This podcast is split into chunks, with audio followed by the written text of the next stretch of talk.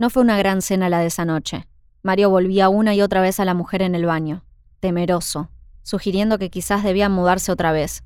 Y a mí me costaba mucho estar presente entre el mensaje de Fermín, que todavía no había respondido ni sabía bien con cuántas palabras contestar, y el estado de mamá. ¿Qué significaba?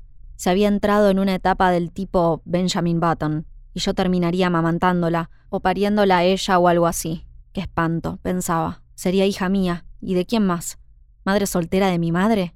Mamá, en cambio, era la más aligerada de los cuatro.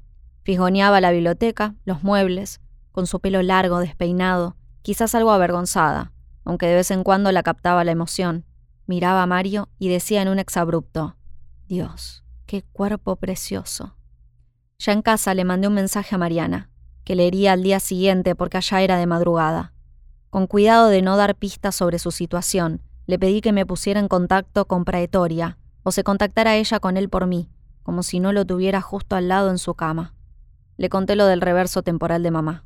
Mamá, mientras se miraba la piel de las manos, las rodillas, se tocaba la cara. ¿Estoy linda? me preguntaba.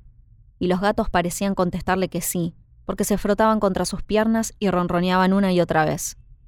Me fui a acostar, mientras me debatía si escribirle a Fermín desde la cama o no, si era hora, si convenía dar alguna explicación por tardar cuatro horas en contestar o era mejor dar por sentado que era una mujer ocupada y que contestaba cuando podía porque no estaba a la espera de su mensaje como una desesperada.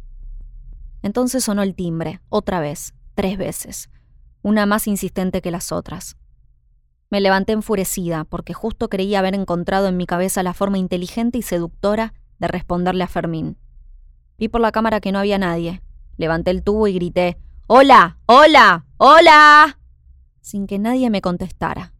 Sacada de quicio llamé como una trastocada a la administradora. A pesar de la hora, me contestó que ya había programado la visita del técnico para la mañana siguiente y que me había mandado un mail confirmatorio que yo no había visto ni respondido.